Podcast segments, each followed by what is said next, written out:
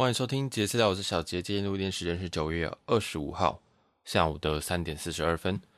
好，现在这个大家都应该都知道，日本现在确定要开放国门了。我们在上一集其实那时候录音的时间，其实日本是还没有宣布的。不过因为有一些小道消息告诉我们说啊，晚上应该岸田文雄应该会在纽约发表一些演说，然后会宣布这件事情，这样。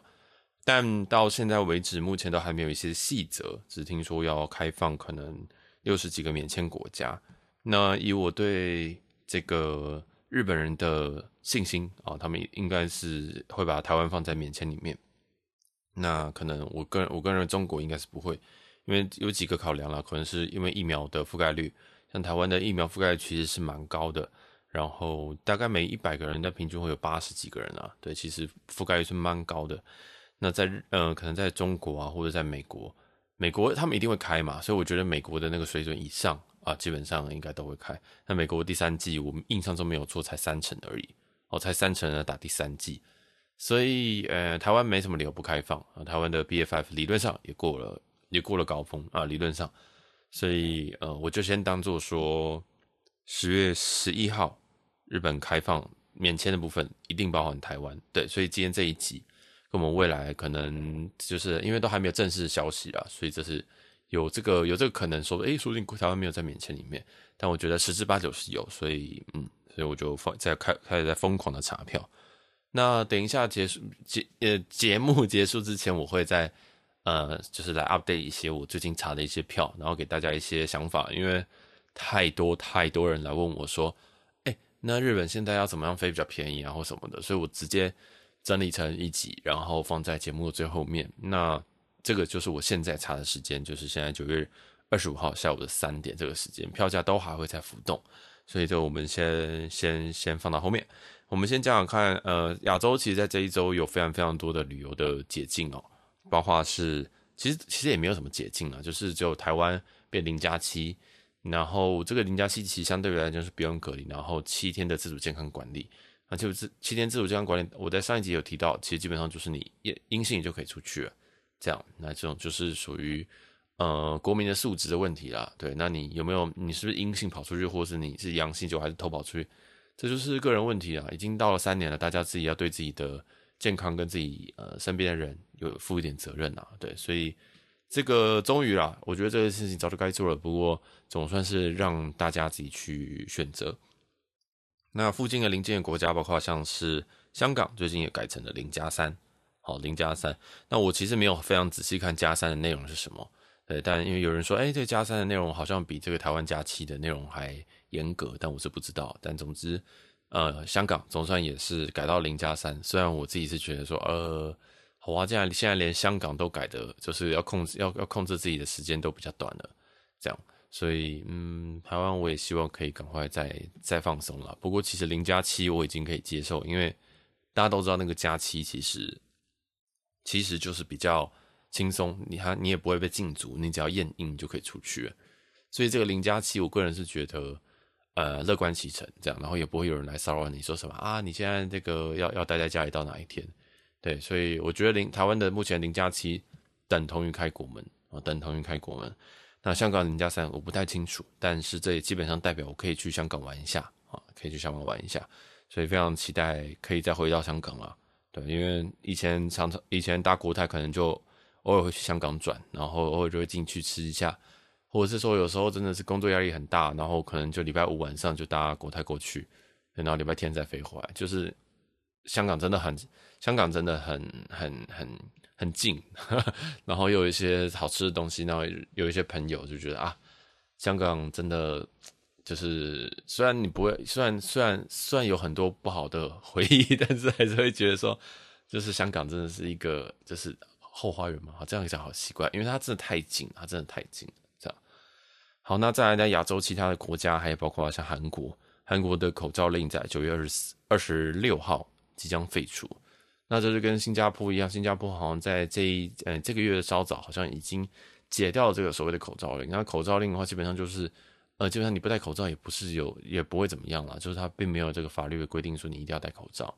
这样，那我觉得这也都是迟早的。那韩国走走也是走比较前面，对，韩国算是韩国跟新加坡，诶、新加坡算是亚洲国家里面走最快的，然后再来可能就是像是韩国啊，或者是一些东南亚国家。那讲到东南亚国家的话，这边有一些像是泰国跟马来西亚，你在入境的时候已经不需要所谓的疫苗证明。像我在上个月的时候，去、跟着是月初的时候去泰国的时候，那他们其实就会看你的疫苗证明。那其实他们疫苗证明也不是看得很认真啦，哦，他们都是台湾这边地勤方会看得比较认真，就说啊，你有没有这个疫苗证明？对，然后他可能要登记一下你打什么疫苗。但是，嗯，其实到后来，其实这些手续都越来越少了，所以也辛苦地勤人员了，因为这个真的很麻烦。你要确认这些人有没有打疫苗，然后东西有没有带齐，然后究竟是要带欧盟的那个认证，还是要带小黄卡，还是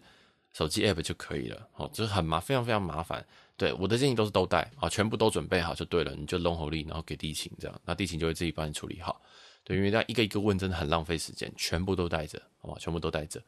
然后呃，你就给你就基本上这些东西，在很多国家都还是需要看的，但是呃，很多都是地勤会检查，但是实际上落地的时候，像美国像有没有检查你疫苗，他们根本不在乎哦。他们虽然有说什么你打三剂疫苗还是两剂疫苗，你可以呃不需要 PCR 证明还是什么的，对之类的，其实呃没有那么麻烦呐，好不好？他们根本就懒得检查，根本就懒得管你，就直接走进去。所以通常都是地勤台湾地形这边会比较。比较守规则，这样，因为如果你今天有什么状况，如果被遣返，不是被遣返，如果你今天遇到什么状况的话，他也他也不想负负这个责任呐、啊，对不对？毕竟如果我这边没有检查，然后让放你飞过去，那其实，在航空公司这边可能会需要负一点责任，就说，哎，为什么你没有善尽这个责任？就是说，啊，你要提醒他们说要有需要这个入境证明，对，那。这个也是挺麻烦的，有有些有些时候也会有相关的罚款，所以也要体谅一下台湾地勤这边，他们呃鸡婆他们也不想，好不好？他们也希望在像在疫情前之这样就把你的那个护照刷过去，然后就好好好给你跟给你登记证，这样就结束。但是现在真的每一国的每一国的规定都不断的在变，所以大家第一个出门前都要看，而且是出门前一天都还要再看一次。对，你要先知道说第一个签证是什么，什么样子规则。然后呃，防疫的措施是什么？要不要戴口罩？然后呃，你要不要你的疫苗证明要怎长什么样子的？对，那基本上欧盟的通常都是通的，但是你你有有些人可能去一些什么古巴，那我就不知道，请自己去查。好，然后如果你是不知道怎么查，你就直接去航空公司的，例如说你搭华航，你就搭你就找华航的防疫的这个这个措施，这是最准的，好不好？第一个先首先去看航空公司的，最好是你搭了航空公司的。对，先在网络上做一下功课，然后再就不要进线打扰人家了。反正就是基本上航空公司的会是最新的，然后还有一些会是什么，呃，什么当地的什么台湾驻台湾代表处。但是老实说，他们更新的有时候比较慢，所以我建议大家这个所有的规则都还是先以航空公司为主，因为他们都更新的最快。这样，对，然后呃，其实还有很多网站会整理啦，对，但是都要注意一下，因为有些。他们只是为了 SEO，所以他们跟你说什么哦，最后更新期间是昨天，但其实里面根本东西都没有更新。所以防疫规定，拜托你一定要一定要找两份以上的的资料，对，因为真的我以前遇到很多很雷的，就是我查了发现，哎，不用疫苗，哎，然后后来发现，哎，又要疫苗，到底怎样？就发现哦，干是那篇文章还在跟我讲说什么我又要疫苗，但其实那篇文章根本就没有在更新。所以以航空公司为标准，然后如果你有找到其他的 reference 的话，记得来 double check 一下，会比较安全一点。那如果你真的很怕的话，你就都带，好吧？就都带，这样。所以这个是关于一些疫苗的一些相关的东西，到底去哪一国要带什么东西，我不知道，因为真的随时都在改，这样。然后，呃，现在大家也观光大国也都比较倾向于说，那我也不需要说，我也不需要疫苗证明的，你就直接进来吧，对，你就直接进来吧。所以像泰国、马来西亚都已经跟进这件事情。那大部分国家大概都还是有一些一定的管制，例如说，希望打打满三剂。有些是两剂这样，然后像日本的话，目前还不认高端，所以如果你是高端仔的话，啊，好，你就要花三千多块去做 PCR。嗯，我只能安慰你说，呃，你很爱国，然后，嗯，对，但是蛮蛮，或者是在安慰你说，现在在 PCR 只要三千块，嘛，三千五，我以前做 PCR 要五六千块，嗯，对，所以，呃。好啦，这就有点可怜了，好不好？这个有点可怜。目前高端日本是目前还没有认，好不好？目前还没有认。那希望他们可以早早点有这个这个进展啊，因为其实听说他们的实验都已经做了，然后什么东西就是不知道卡在哪边，对，所以呃，我们再等一下，高端仔，请再等一下，或者你就去做 PCR 啊。目前到现在九月底为止，高端都还没有被大多数国家认证，这样，大多数哦，还是有些有认的哦。好，这自己去查了哈。高端就是又你又多了一道关卡，就是我是高端者，我怎么办？我也不知道，呵呵。好，那再来就是，哎，其实都讲的差不多。那疫情后哈，嗯，应该说在疫情期间，其实有一个东西叫做旅游不便险。对，旅游平安险跟旅游不便险是不一样的。我们这边讲是不便，不便的话，其实主要保就是，例如说你今天可能航班的改动或行程的取消，好，旅程的取消，但这个旅程取消的。原因并不是因为说什么航班取消而取消，而是说你可能家里有什么大事情，例如说你的直系亲属可能过世啊，或什么东西这种事情，所以你才行程取消，它有一个赔偿，或者是说你的行李丢失或者什么的，这种叫做旅游的不便险，叫不便险。所以呃，这种东西其实在过去两三年呃都都都已经停卖了，因为台湾目前的这个还是把客呃把还是把这个国外全部都列为就是不建议旅游的国家。那我不知道未来会不会把它就是降级或什么的，详细法规我不太确定啊。总之，旅游不便险在过去都没有卖。那现在最近南山有推一个什么金平安 Pro 吧？对，所以如果有需要的话，可以去咨询一下南山，就是南山产物的，对，南山产物的这个保险。那我是觉得它好像比疫情前还贵了一些，但呃，这好像是目前少数有这个针对不便险的部分。这样那。应该还有其他家，但是我都没有问到，好像有一个安达的吧，还是谁的？对，那价格价格我都觉得有点偏贵了。但是如果你短时间可能有这种出国的需求的话，可以咨询一下。目前有一些不便险的部分，那大家可以去看一下。那如果你什么国泰啊、富邦啊，目前我看到都还是以平安险为主。那所谓的平安险，就是如果你在海外如果身故了，就是挂掉，或者是说你有需要医疗的话。那这些是属于平安险的部分，但是有没有包含 COVID，这也要看每一间的公司、每一间的保险的公司的合约，大家自己要去看一下。而且大部分都不包含 COVID 或者是猴痘之类的。但我觉得这都还好啦，这个真的都是，如果你真的很怕 COVID 这种东西的话，我觉得你可以直接保海外的险，因为台湾的保险这些法规很多有杂很杂七杂八的，然后很多都排除排除排除，所以有些像我们。在六月时候去美国的时候，我们保的就是美国的美国的保险。那他有特别给这种 visitor，就是就是游客的这种保险，大家都可以去呃看一下海外的很多保险。所以日本其实也有日本的保险，对，那就是有很多都是给观光客的，所以不太不太一定需要说，如果你是很怕 COVID 的人，嗯、那你可能可以试试看过海外的保险。那如果你是想要走不便险的话，就是哦，我很怕我班机会改动或什么的。那台湾目前有一两家左右已经恢复了，但是都要自己去咨询呐，好不好？他这个好像没办法网络上直接保，男生产物就比较麻烦，这样。因为我以前都通常都是保国泰跟富邦这样，那目前这两家都还没有恢复，所以希望他赶快回来啊，要不然很麻烦。因为我真的很讨厌，就是还要跟专员洽询这样。对啊，所以这个就是保险的部分，大家呃自己当然显然是没有业配，但因为我在保险这边，嗯，因为我们有时候你常做某一班，你就知道说这一班常常会 delay。或是这一班常常会有问题，或者是说，假如说你现在去欧洲，你发现那边有罢工，那你一定要买保险啊，对不对？你买保险，如果遇到罢工，你就赚回来了，对啊。因为有一趟，有一趟是因为我有遇到台风，但是我在台风警报之前我就保了，所以那一趟我有理赔了，应该我记得也是赔理赔两万五，所以很赞呐，好不好？这个就是要善用保险，然后你也要嗯超前部署，这样。所以可以更保障你的这个旅程，这样也不是说要赚回来这个钱，就是说你一定要，就是如果你遇这个这个这个旅程是有一些风险存在的，那保险是可以让你的，呃，遇到突发情况的时候，你可以比较不要那么难过。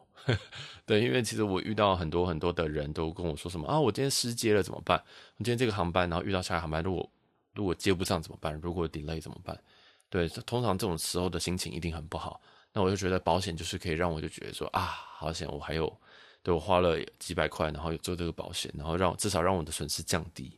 对，因为大部分都是实支实付嘛，对，所以大部分都是让我损失降低而已。你说它倒赚的几率会比较少，对，我想疫情后这种 case 应该也会越来越少，就是可能没有办法再说什么哦，就真的就是让你，就是让你就是呃定呃支，就是固定一笔支付给你的一个，比如说五千块、一万块，好像我觉得之后应该会越来越少了。对，所以好，那保险部分就是到这边。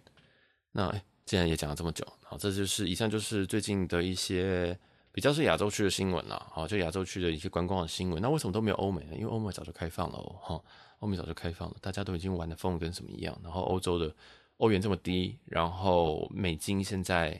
美金现在很强势，现在美金对台币已经三十一左左右了。然后美美美国再度升息，升了忘记几码，三码还是四码。然后台湾只升了半码，所以这个汇率部分，我觉得只会台币可能还是会继续贬了，好不好？这是个人的观点，这个不代表任何理财建议。就是台币势势必都还是会在在维持这个这个状况，那是好是坏，这个就不多评论。总之，如果你有换汇需求的话，哎，说不定你可以先在你的网银先换一换，这样。然后日币，嗯，在日币其实，在开宣布开放那个时候，日本央行已经有拉一支汇率了，就是没有要让它继续贬下去了。对，然后就其实就把这个汇率一直一直一直往上拉，所以原本在美金。呃，日本日币对美金是一百四十三还是一百四十五？后来那时候宣布的时候拉尾盘拉回一百四，对，也听不懂没有关系。总之就是说，日本也没有日本当局也没有打算让这个日币就是肆无忌惮的贬下去了。哦，它会会会开始往上拉。那讲白话文就是，如果你想要换日币的话，或许这个是一个低点啊，或许好不好？或许。对，就是可以，大家可以多少换一下。那我自己是没有换很多，因为去日本我根本就不会用那个东，我根本就不太会用日币，好，大部分都不太会用日币的，除非我去吃什么一兰啊 什么东西的，大部分都还是刷卡啦。那刷卡我就觉得啊，就差那一点点就算了。对，因为其实汇率再怎么样子上下，嗯，这个它其实对我们影响还是很少，因为我们并不会每天都换个什么一亿日元这样子，所以那个汇差真的很小啊，真的是花多一点时间去多赚钱，然后。手续费就就是因为有时候我们要把那个钱提出来，还有那个手续费，那个都那东西都吃会吃非常非常多，所以呃，除非你有认识什么银行的或什么东西，你有自己有管道，要不然我都觉得这个汇率外汇这种东西不需要去就是特别去追逐，说啊今天跌了跌了一点点，要不要去换？不要那么紧张啦，真的不要那么紧张，因为如果你是大户，你对这种东西早就已经有理解，那如果你是小户，你说我每次我都只换一个什么？一万块台币的话，我真的觉得不太需要在乎这个东西。对，就每天少喝一杯星巴克就好了，这样。对啊，好，这是日币的部分，就是大家可以自己抓时间去换了。我至少多少换一点啦。那这边再提供一个小方法，就是我也建议 Cindy 老师也是这样做。就是像我自己是有那个，我自己是有在呃 iPhone 上面是有那个 Sweet 卡，所以我就直接在，我就直接嗯，我的扫地机器人开始响。就是我直接在我把我的 iPhone 上面的扫地机器人呢，直接直接给它储值储满到两万块的两万块日币这样，所以如果你自己是手手机，其实那个 Suica 卡那个西瓜卡哈，它是可以直接储值的，你可以直接用信用卡直接把它储值进去，像我就直接储满，对啊，因为既然现在汇率低，那刷卡汇率也是一样是低的，那我就直接先刷了再说，所以我到日本的时候就有一个。满血的西瓜卡可以用，对，就两万块日币的西西瓜卡。那你说啊，这么多要干嘛？呃，当然搭地铁，因为我后来我其实也不太买那个什么 pass 的，我基本上就是到哪边我就直接刷。因为我后来发现我其实每天去的点也没有很多。就刚开始去的时候，我会想说，我、哦、这一张卡我每天大概刷大概走个四趟，我大概就会回本。但后来就发现你已经你去好几次了，你就不会想要回本，就想说我想去哪里就去哪里，就这样。所以那西瓜卡当然还有一些，看在超商或在很多地方都可以做使用。所以我觉得，如果你跟我一样很懒惰，就不想换不想换汇啊或什么东西的话，你可以先跟我一样把西瓜卡给储值储值满，这样你不一定要储值到两万了，反正它上限两万，你要储值到多少都可以。对，两万日币哦，两万日币。好啦，这就是一些嗯多余的部分，多讲的部分，完全没有在我的 rundown 上面。然后现在讲一些这个机票价格的部分啦，终于要进到这个很应该是很多人会在意的部分。基本上，呃，从从十月的中十月中旬开始，也就是日本开放或者是台湾开放这段时间之后，台北跟东京的机传统航空的机票已经维持在两万二了。对，我可以稍微大概讲一下，在疫情之在跟着在宣布开放之前，这些票大概会在一万三、一万四左右。啊，有时候贵一点在一万六、一万七。然后在宣布的当一天的，呃，当天的晚上，其实这些票就已经开始被扫光了。对，大家都想想去就想疯了这样。但我这边会提供另外一个想法，这边是台湾开放跟日本开放的，所以大家直觉就想冲进日本。所以如果你今天是想要去，比如说首尔，啊，或者是你今天想去东南亚，或者是你今天想去甚至欧洲、美国，这个这边的票价有小幅的增加，但是没有到像日本这么夸张。因为日本已经从可能疫情前的一万七涨到现在是两万二，这个涨幅非常非常的夸张。以前两万二可能是可以买到快要可以买到商务舱的价格，对，那这就是有利有弊啦。那基本上大家都会因为需求增高嘛，当然价格就会增高。那未来也会有增班，所以增班之后我也不觉得它会卖更便宜的价格啊，对啊，因为这个增班一定都是算过，算过需求的，所以嗯，我觉得。未来的三三个月，应该甚至到过年期间，我觉得机票应该都会维持在两万的两万水准的上下。台日的经济舱经济舱的来回哦，这基本上我觉得就定了。然后呃，会不会再贵？我个人觉得不会再贵了，因为已经呃商务舱大概是三万左右，目前的商务舱大概是三万左右，所以不至于吧。因为其实台日的商务舱大部分都是里程换掉比较少，我觉得比较少就是真的去真金白银买的，所以我觉得不会再上去了，我觉得没什么好上去的，这个幅度已经不大了，就是也不用急着再抢票了。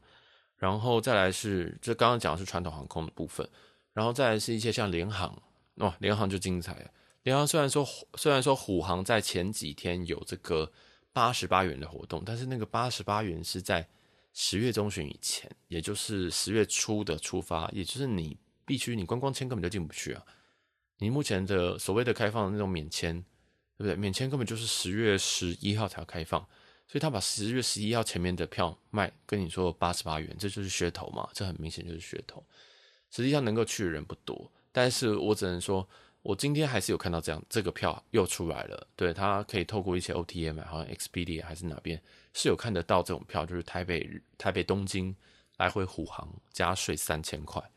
对，所以如果你是已经有商务签，或者是你有呃之前有申请可能收付继承等等的，那这些东西你可以在十月前会有一个很便宜的价格，你可以再去这样。那在十月的十月中以后的话，用这个虎航啊、酷航啊、跟乐桃啊这些都。又回到这个一万多块的水准，像是台北东京虎航的话，大概是一万零五百元；酷航的话，大概是一万四千元。对，这个是台北东京的部分。那台北东京的传统航空新宇，有些大概在有些便宜点，有到一万没有，其实大概是两万两万左右。对，华航、新宇、日航、ANA、长荣都在两万二上下，那有些会到两万四，有些可能在两万一左右。对，就是两万一到两万四左右了哈，这个就是一般传统航空，其实他们价格基本上都 match 了。那 ANA 有会低一点点，跟 ANA 从羽田出呃松山出发，台北松山到东京羽田，它这边就两万。那这边不知道为什么它的稍微低了一点点，不过这边它有改机型哦，哦，它这个 ANA 从台北出发这边，嗯，好像改成三二零，三二零跟这个七六七在飞。以前这一段大部分都是用七八七跟七六七在飞，但是现在，诶、改成了三二零，哦，就单走道客机啊，好，所以这个大家可以考虑一下。那日航的话，还是维持用七八七去做直飞，对，还是广体客机。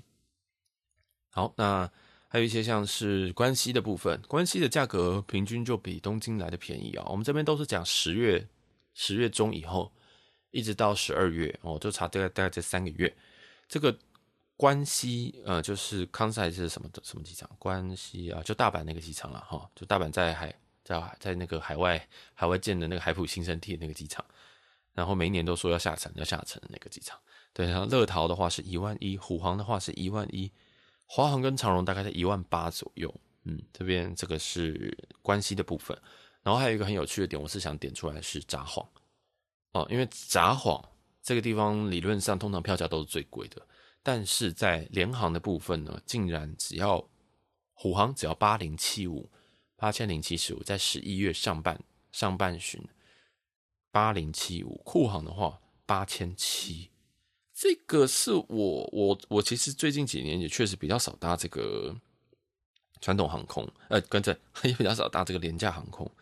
因为可能我有时候用里程兑换，其实也不会到，也不会到两万块这么贵。但是这个价格我就有点心动，就是台北飞这个新新千岁就札幌北海道，只要八千多，啊，我就有点想飞。为什么？因为十一月上旬其实是这个枫叶季。我给大家一点点这个这个小资讯了哈，就是呃，在在这个第 Q 四，就是日本的这个十一月十十月十一月十二月是这个枫叶季。那目前哦，他有说这个要转就枫叶要转红的这个时间，札幌大概会落在十一月上半旬，就是目前他写说是十一月六号这样。那仙台的话是十一月二十五号，越往南会越慢呐、啊，对，所以说它会先从北开始变红，然后一路一路一路的往南。那所以刚刚好，这个这张票是在新是十一月上半，而且是库黄跟虎黄都有一个八千多的价格。而且这个时候刚好是枫叶季要转红的那个时候，对，所以我觉得还蛮诱人的。就如果你有想看枫叶的话，这张票可以考虑。对，因为这张票你想想看，它是其他票的一半哦，对不对？它这个虎航虎航的其他点，呃，啊，好啦，其他点像东京的话是一万，然后关西的话是一万一，但是札幌只要八千。当然它会便宜的，还有另外原因，就是因为通常这么远，大家。要坐四四个小时，快五个小时的联航，其实是有点痛苦的，对，所以大家就可以自己去思考一下，对啊，是不是说，哎，冬天可能要带多一点行，多一点衣服，可能行李会比较重，是不是要加脚比较多行李？然后五个小时是不是又要买比较可能是那种可以脚可以伸直的位置，然后又贵一点或什么的？所以，呃，我自己是在在觊觎这个库航这一个，因为库航的依据还会稍微好一点，这样。所以这也是给大家一个小参考，就是十一月上半的台北札幌这样，就直飞这边全部都讲直飞，好，因为我这边直接把那个转机给 filter 掉，根本不想看转机，这样。好了，今天就是我最近查的有趣的票，跟大家做分享，还有一些报价的部分。那我自己是觉得，如果你没有要总结一下啦，如果你没有要在十月中抢第一波的话，如果你是十一月、十二月要要要要出国的话。我觉得大家可以慢慢计划，不需要到很急。因为如果你今天是开放的那一天，我或开放前前几天，我都会说，哎，赶快下下手了，不要不要管了，这样。但是现在我觉得票价已经到了一个一个贵到一定的程度了。对，这个这个已经在供需法则已经有点，我觉得达到一点一定的平衡了。然后未来华航跟长荣也预计说要增班五十趴。对，预计说要登增班五十趴，那当然我也不知道是什么航线了，对。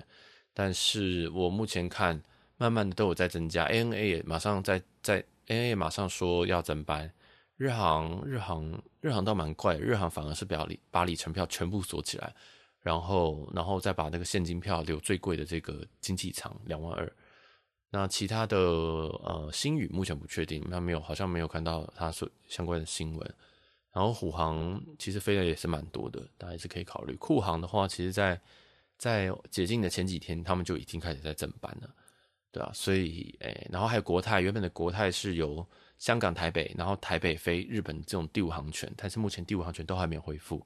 对，所以目前在国泰这个选择上面可能会比较少，就是如果国泰从台北直飞到日本的会比较少，这样。所以，嗯，可以慢慢规划了，然后也可以看一下明年的过年。对，如果你是明年过年这种时间，可能你现在要先抢一下。但如果你是最近三个月想说，哦，我一定要回日本一趟逛一下什么的，买起来，那你可以慢慢的考虑，然后看看有没有便宜的机票。我相信陆续廉价航空都还是会有一些活动出来，虽然一定很难抢，但是不妨试试看嘛，对不对？然后有时候并不是活动时间过了就一定没有票，像那时候。八十八元那张票，对不对？那那现在其实我们在 Expedia 有机会可以找到，所以未必未必未必那个时候呃，未必那个时候没有票就是没有票了。对，它只是放出来，但是有可能有些人就是 hold 住，或者没有也没有付钱等等的，对，有些状况啊。反正便宜的机票就是你要随时的去看，然后或者听我们节目，好不好？我偶尔会整理一些，因为我都无聊就会看票。如果那种廉价航空可能低于五千块的，我也是愿意做啊，对不对？就是例如说台北关系这种三个小时的我，我是绝对愿意做的，对啊。所以但就是要不断去查票啦，这样，所以听我们节目也是会有一点帮助的，让你稍微了解一下目前的票价，这样。好啦，那我们这一集就差不多先到这边。这集不小心还是讲了，还是讲了半个小时。感谢大家收听。如果你有任何意见的话，可以到我们 Instagram j a z z 点 t l k，或者直接搜寻我们的杰私聊，好不好？直接搜寻起来。然后，如果你喜欢我们节目，或者是未来想要有更想要收收听更多这种旅游啊，或者是航空相关的资讯的话，也可以继续帮我们追踪起来，然后五星好评，对，帮我们把我们节目给推上去，帮我们给分享出去，让更多人听到，这样。我们就会有更大的动力，能够继续做这些无酬的节目了，好不好？这因为现在其实这个录节目其实是蛮辛苦的，对，我要整，我其实要整理很多很多的这个票价，但其实这些票我，我我我也都不，我我其实都不太会去买这些，对啊，我就还是会等可能里程票放出来啊或什么的。那其实我在疫情在解禁之前，其实我票已经订完了，对，我订了十月底、十一月底跟十，对，目前这样，跟十二月底各有一张票。对，然后十一月中有一张，呃，十月中有一张还在考虑当中，就是已经有补到位置，但我还在想要不要飞。所以其实我在疫情前都已经超前部署完了，因为知道说这种事情一定会发生，然后一定票价一定会直接乘直接乘以二。所以我觉得大家不妨也就是，呃，我都会不断提醒啊。如果你有在听我前几集，我都一直我讲了好几次说，拜托大家一定要赶快赶快订机票。如果真的有打算要去的话，已经差不多了。但这就是大家就是。对，有时候还是要冒一点点险嘛，好不好？才会有一点点 小小的收获。所以现在票价就是非常非常明显的例子，对啊。所以我们还是会不断给他 update 一些讯息，然后也会加上一些我的意见跟一些小小的一些实时的新闻吧。就这样，好啦，我们这集就先到这边，感谢大家收听，我是小杰，我们下集见喽，拜拜。